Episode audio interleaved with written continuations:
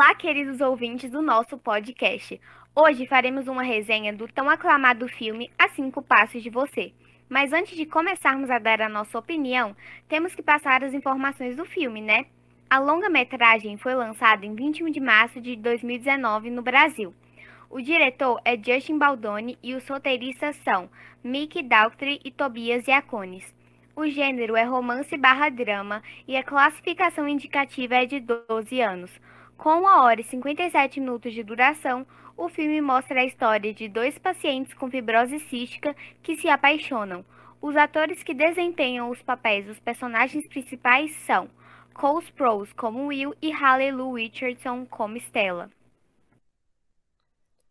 Ah, caso você não saiba o que é fibrose cística, é uma doença que afeta as células que produzem muco, suor, suco digestivo, danificam os pulmões e o sistema digestivo.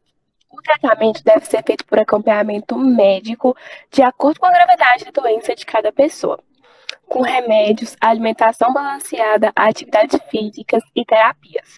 Alguns sintomas são tosse, diarreia, suar muito, infecção pulmonar frequentemente, a falta de ar.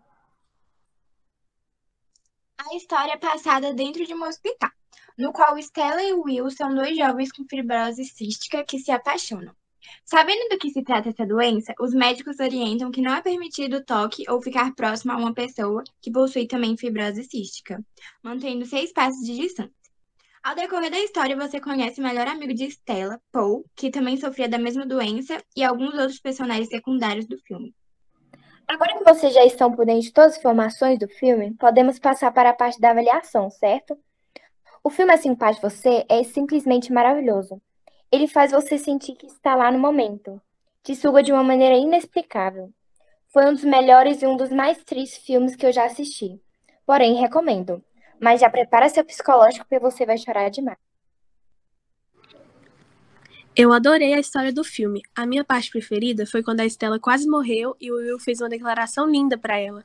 Eu chorei muito nessa parte, mas eu gostei demais porque me fez refletir sobre muitas coisas e serve para pensarmos como temos que valorizar o máximo cada detalhe das nossas vidas. Como diz no próprio filme, até um simples tocar. E também me mostrou que nós não devemos desistir nunca de quem amamos. Mesmo que não tenha mais nenhuma solução, a esperança é a última que morre. Sobre o filme como um todo, eu gostei que mostra um romance entre adolescentes doentes. E mesmo assim, a história tenta não deixar um clima triste. Os jovens são brincalhões e vivem aprontando.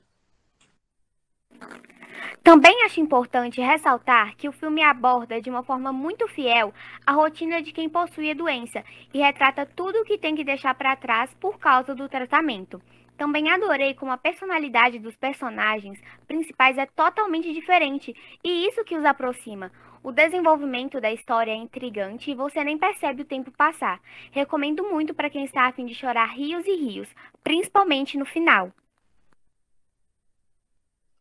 De todas nós que estamos fazendo podcast, fui a única que não chorei, porque não sou muito de chorar com filmes e séries, porém fiquei bastante emocionada. Fora isso, achei o filme sensacional, que prende bastante nossa atenção, e achei muito interessante que o filme passa uma amizade verdadeira, um amor, preocupações, o que eles passam por causa da doença, enfim, faz nós refletirmos sobre os valores que damos a cada coisa na nossa vida. Eu amei a relação entre eles, dois jovens que sofreram da mesma doença e, apesar das regras, se esforçaram ao máximo para ficarem próximos, entre aspas.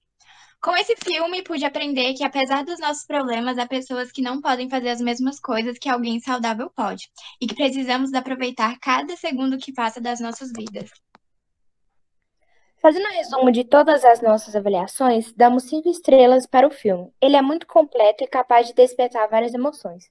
Vale a pena conferir.